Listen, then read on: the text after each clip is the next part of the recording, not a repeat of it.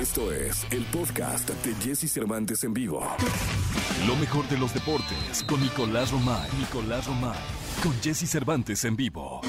Lunes 5, 5 de abril del año 2021 y está con nosotros para arrancar la semana con información deportiva el querido Nicolás Romae Pinal, el niño maravilla. Mi querido niño, buenos días, ¿cómo estás? Bien, Jesús, con el gusto de saludarte, de arrancar la semana como se debe, con tantas cosas que contar, porque regresó el fútbol mexicano, regresó la Liga MX después de la fecha FIFA, regresamos a la actividad y vaya sorpresas, ¿eh, Jesús? Vaya sorpresas porque hay un equipo que estaba destinado, destinado a la multa de los 120 millones y por ende a no tener posibilidad de estar en la liguilla. Y ese equipo hoy está en la liguilla y directo. Sí, ese equipo es el Atlas de Guadalajara, señoras, señores. Feliz de verdad, oye, es que tenía un rato que el Atlas no estaba en penúltimo lugar de la porcentual. Fíjate, qué, qué, triste, ¿no? Pero estamos celebrando que está en penúltimo lugar de la porcentual y que de manera factible, si hubiera descenso, no hubiera descendido, que no tendría que pagar 120 millones, sino 70, y que podría jugar la liguilla del fútbol mexicano. Es que representa muchísimas cosas, Jesús. No solamente es lo, los millones que yo entiendo que al aficionado, la verdad, al aficionado le vale gorro. O sea, tú le dices, oye, y Ragorri va a pagar 120 o 90 o 70 o 40, le da igual, ¿no? No es como cuando le dices, desciende, uh, ahí sí le duele al aficionado. Pero aquí la variable de que el Atlas con la victoria 1 por 0 frente a Cholos ya se mete a puestos de liguilla directo y aparte ya es elegible para liguilla porque no es último lugar, ahí cambia todo, ¿eh? ahí cambia la ecuación. Sí, no, no, no, ahí cambia todo y la verdad es que eh, puede, puede generar por fin desde el 2017 que el Atlas no calificaba una liguilla, ver a tu equipo en la fase final del torneo, en el otro torneo en el que hace al campeón. La verdad es que sí, sí nos llena de esperanza, mi querido Nicolás. Así que sí, creo que es la nota del fin de semana, porque sin duda, eh, se ha trabajado mucho. Creo que Diego Coca ha hecho un muy buen trabajo para el plantel que tiene tener, tener al equipo donde está. Oye, y al final, eh, Orlegui tiene a Santos y al Atlas, eh, si termina el torneo, calificados, ¿eh? Sí, sí, sí. A ver, digo que también califican 12, Jesús. O sea, solamente lo de Chivas y lo de Pumas es como para llorar, pero califican 12. Oye, pero estos dos estarían calificados dentro de, dentro de los ocho primeros, digamos, ¿no?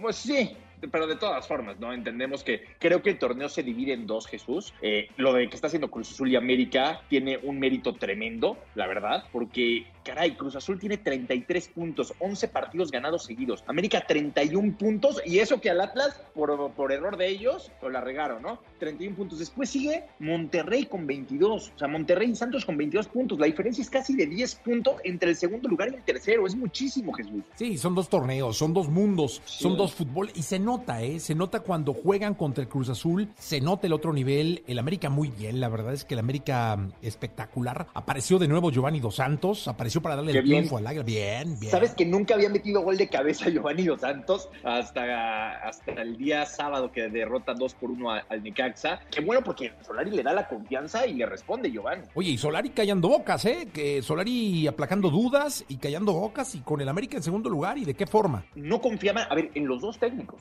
en, tanto en Solari, por lo que representaba Miguel Herrera, como en Juan Reynoso, por lo que representaba Siboldi. Caray, qué raro, ¿no? Eh, tú decías, ¿cómo es posible que en dos semanas de adaptación ya están líderes los dos equipos y aparte con la racha que traen? O sea, ¿dónde está esa curva de adaptación que todos los técnicos y todos los refuerzos piden siempre? Sí, no, muy bien, viene el Águila. Va a ser un juegazo, creo que en dos semanas más, ¿no? Es, o de esta Es- semana a la ese otra. es el partido, ese es el partido de la temporada, es Cruz Azul contra América, porque se van a decidir, se van a pelear el liderato, y aparte Cruz Azul si sigue ganando, va a poder romper la racha de 12 partidos ganados consecutivos. O sea, ese va a ser un duelazo. Todavía yo creo que sin gente, la verdad todavía yo creo que sin gente, pero va a ser un partidazo. Es eh, una especie de final adelantada, ¿no? Si es Sin que hubiera alguna. final. Sí, sin duda alguna, porque caray, eh, ojalá que esa sea la final del fútbol mexicano, ¿estás de acuerdo conmigo? Sí, sería lo más justo. Lo más justo sería eso, sin duda, sin duda alguna. Pero bueno, rápido, a ver, Jesús. eh, el Puebla que le ganó 3 por 1 a Mazatlán, Cruz Azul ya lo platicábamos, 1 por 0 le pega a Bravos de Juárez. eh, otros resultados importantes, Monterrey 2 por 0 a San Luis. Pumas que rescata un empate el día de ayer contra Pachuca en los últimos minutos, ¿eh? 2 a 2, bien Pumas y bien Andrés Lilini. Digo, estamos fuera de, posiciones de fase final, pero es, un empate importante. Sí, no, bien el Puma. Y, Nico, se está poniendo muy interesante el, torneo, ¿eh? Estamos llegando ya a la etapa en donde tienen los equipos que dejar de especular, apretar el acelerador y ponerse a luchar y a pelear por meterse a la fase final. O sea, equipos como eh, Tigres, Pumas, Chivas, tienen que ahora sí tomárselo en serio, porque si no, aunque califican 12, aunque tienes con una efectividad de menos del 40% posibilidades, eh, es un papelazo. O sea, si hay equipos que, se, si Chivas se queda fuera, si Pumas se queda fuera, eso sería un ridículo tremendo. Oye, ¿qué le pasa a Bucetich, cara? Ya es eh, de alguna manera el ex rey Midas, ¿no? Sí, la verdad es que no le está yendo bien en Chivas y lo notamos porque los mismos futbolistas con la selección nacional lo hicieron de maravilla y con Chivas simple y sencillamente no. El día de ayer, cuando suelta al equipo, se ve un mejor partido contra Santos, pero como que siempre quiere tener amarrado al equipo y ahí es cuando Chivas simple y sencillamente no va. Oye, y el partido ayer tuvo, ¿qué? 21 días para prepararlo, ¿eh? Sí, claro, ¿no? Y aparte le regresaron a todos los futbolistas ahora sí que embaladitos, aceitaditos. Sí, no, no, no, la verdad es que no. Y pues bueno, tener a Mier ahí en la forma en la que está tampoco es una garantía, pero algo está pasando con el profe Bucetich. Ojalá que le pueda dar la vuelta al asunto, o si no, Chivas tomar decisiones, porque Chivas no puede estar arrastrando el prestigio así. Sí, no, definitivamente. Nicolache, te escuchamos en la segunda, ¿te parece? Platicamos en la segunda de la Liga de España, que si la Liga Mexicana está que arde, la de España se está poniendo sabrosísima. Vamos, ya está, Nicolache, te escuchamos en la segunda. Muchas gracias. Continuamos en este lunes 5 de abril, aquí en XFM 104.9. Escucha a Jesse Cervantes de lunes a viernes de 6 a 10 de la mañana por Exa FM.